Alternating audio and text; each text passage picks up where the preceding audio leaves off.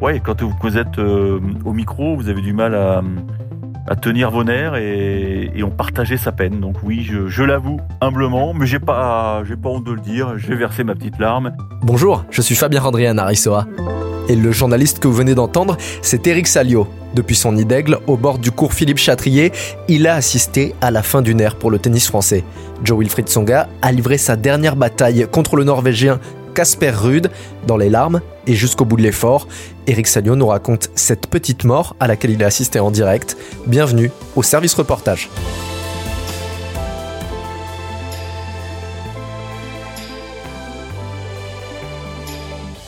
Salut Eric. Salut. D'où est-ce que tu nous appelles? Écoutez, je suis dans la cabine RMC qui donne sur le cours Philippe Chatrier au troisième étage, donc on a une vue fantastique sur ce magnifique cours. Donc tu as pu assister euh, de place très privilégiée à ce qu'on a tous suivi, à ce que des milliers de Français en tout cas ont suivi cet après-midi, c'est-à-dire le dernier combat de Tsonga avant sa retraite. Comment est-ce que tu as abordé la journée déjà avant de t'installer c'est une émotion particulière après 18 ans avoir ton gars joué euh, sur tous les cours. Ouais, c'est vrai que c'est une journée particulière et, ce matin, quand, je suis arrivé au stade assez tôt avec Anthony Reich, mon collègue d'RMC, on est allé assister au, warm-up de Tsonga. Il était 10h45, donc c'est le petit entraînement matinal sur le central, euh, en sachant que bah, après on allait on allait revoir on allait revoir au moment du, combat contre contre Rude et donc il était 10h45. Il avait il partageait le cours d'ailleurs avec son futur adversaire et, deux autres joueurs et voilà, bah c'est juste un petit échauffement, mais mais on sentait déjà que c'était un jour particulier parce qu'il y avait tout son staff à côté, son frère euh, Thierry Assion, son entraîneur, qui était très tendu. Moi, j'ai trouvé euh, Assion très tendu. Voilà, ils, préparaient tous le dernier combat en espérant que ce soit pas le dernier combat. Puis quelques heures plus tard, voilà, c'était euh, c'était l'entrée dans l'arène.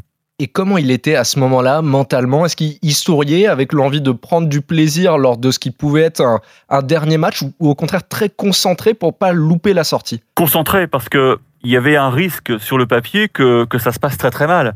Le tirage au sort lui avait réservé le numéro 8 mondial, un, très bon joueur de terre battue, qui venait d'ailleurs de, gagner un tournoi à Genève. Donc euh, il partait un peu dans l'inconnu parce que euh, sa saison 2022 s'est réduite à quelques tournois. Mais l'entrée sur Central était un peu bizarre parce que comme le match d'Alizé Cornet euh, a duré assez peu de temps, les tribunes étaient assez clairsemées. Et on s'est dit, ouh, ça, ça va pas se passer comme peut-être il avait espéré, et puis il n'aura pas le soutien populaire. Mais finalement, au fil des minutes, le central euh, euh, s'est garni. Les gens, les nantis entre guillemets, ont abandonné la collation pour venir s'installer dans les loges. Et puis, au milieu, de la, au milieu du, premier set, on a, on a vraiment eu le, central plein à craquer. Et puis surtout, on avait un vrai match de tennis, puisque le premier set s'est joué au tie-break. Et là, il y a eu un premier vrai moment d'émotion lorsqu'il a remporté le premier set, ce qui était totalement inattendu. Et là, on s'est dit, et si ce n'était pas son 705e match de sa carrière? Parce qu'il jouait remarquablement bien, il se battait comme un fou, et puis surtout, il avait le soutien d'un public euh, qui le poussait, et, ça vous donne des, points, voire des 7 en plus. Donc, euh, on s'est pris à rêver, et puis malheureusement, euh, il a perdu le deuxième set de justesse au tie-break, et là, un set partout, on s'est tous dit, bon, il n'a pas l'essence pour tenir. Et effectivement, le troisième set euh, a été euh, remporté par le, Norvégien. Et là, bon, on s'est dit, bah, on va vivre les, dernières minutes de Joe sur un, sur un cours de tennis. Sauf qu'on a assisté à un scénario totalement imprévisible. Il ne peut plus jouer. C'est extraordinaire. On, le voit pleurer. Hein. Et les larmes arrivent sur le visage de Joe parce qu'il veut pas finir comme ça. Mhm. Mais voilà, son, son, corps le lâche. C'est extraordinaire. c'est une scène hallucinante. évidemment, le public va le pousser, mais là, la situation est, quasi désespérée. Il sert à 120 à l'heure. Il peut plus bouger le bras, il peut plus pousser sur les jambes. Il sert à la cuillère. Voilà, il sert à la cuillère. Évidemment, Reut va le punir. On va être bientôt à, 15-40. Voilà, deux balles pour faire tie-break. Ah C'est une scène incroyable.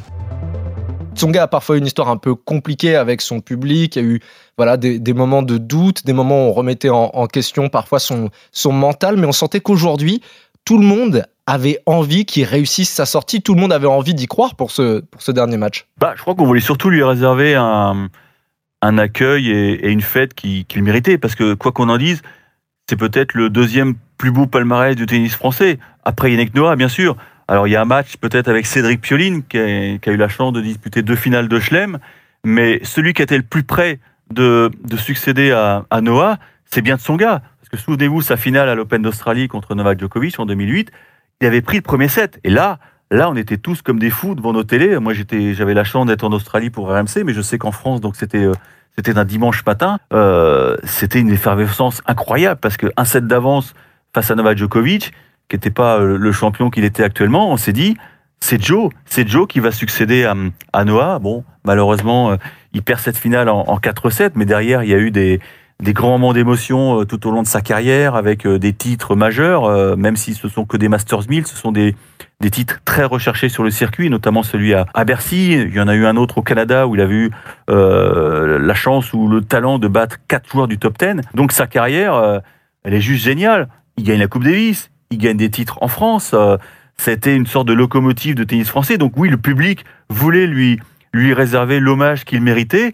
Et, et malheureusement, donc ça se termine un peu en autre boutin, puisque vous avez tous vu cette scène incroyable où, au moment où il était peut-être en passe de revenir à deux manches partout, il s'est blessé. Tu as employé le mot d'agonie tout à l'heure. C'est vraiment ce qu'on a ressenti quand euh, euh, son gars était en train de remonter, qu'on a vu qu'il s'était blessé, qu'il s'était fait mal, qu'il n'arrivait plus à servir. Comment était l'ambiance dans le châtrier pendant ces moments où on l'a vu bah, vraiment souffrir? Dans un premier temps, il y, a, il y, a, eu de l'incompréhension parce que même moi, de ma cabine, je me suis dit, il crampe.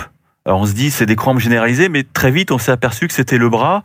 Et, et en fait, c'est le résumé de sa carrière parce que Joe Tsonga n'a n'a jamais été épargné par les blessures. Tout qui est passé, hein, euh, le genou, euh, la cuisse, euh, les abdos, le psoas, l'épaule. Il y a, pas longtemps, c'était à, Dubaï et je pense que c'est la même blessure. C'est un muscle qui a, malheureusement totalement lâché. Donc ouais, c'était un garçon qui a, toujours lutté avec son corps puisque au début de sa carrière, il a eu une double hernie discale. Donc ça, ça a vraiment freiné ses premiers pas sur le sur le circuit professionnel avant vraiment qu'il explose très vite et qu'il arrive à cette finale de Grand Chelem en 2008. Mais là, Ouais, c'est le résumé de sa carrière passer l'amertume de cette défaite et de cette défaite due à une blessure, on a vite senti qu'avec la cérémonie, une très belle cérémonie qui lui a été réservée, il pouvait voilà exprimer son soulagement d'avoir fait tout ce qu'il avait pu, d'avoir euh, vraiment profité de, de, ses années de tennis au plus haut niveau. Et c'est une cérémonie qu'on n'a jamais vue auparavant pour rendre hommage à un joueur français. Tout à fait, parce que d'ailleurs on avait posé la question à Amélie Mauresmo. Euh,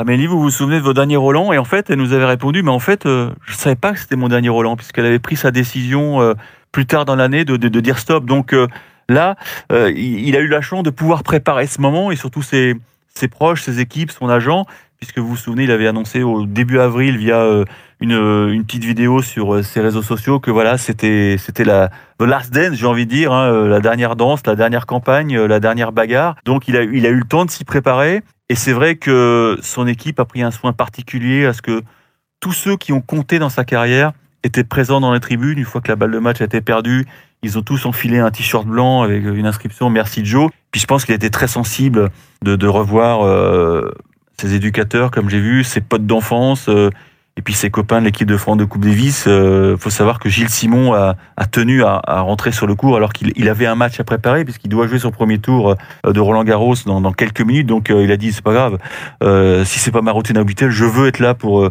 pour enlacer mon copain Joe parce que je peux vous dire que ces deux-là ont passé beaucoup de moments ensemble et Joe nous racontait que quand ils étaient quand ils étaient mômes, ils se mettaient tout en haut des tribunes du central et peut-être qu'ils chambraient les mecs qui jouent en bas, mais surtout ils disaient un jour, c'est nous qui, qui serons sur ce cours. Donc euh, c'était un grand moment d'émotion aussi, la présence de Gaël, mon fils, qui on le sait est blessé, qui a dû déclarer forfait à Roland Garros et voilà, qui avait, qui avait prévu d'être à, Paris en début de tournoi pour pouvoir euh, être présent pour euh, pour son pote. Parce que comme il l'avait raconté à Monte Carlo Joe c'était un, un, role model quoi. C'était c'était la locomotive de tennis français. Tout le monde voulait ressembler à Joe.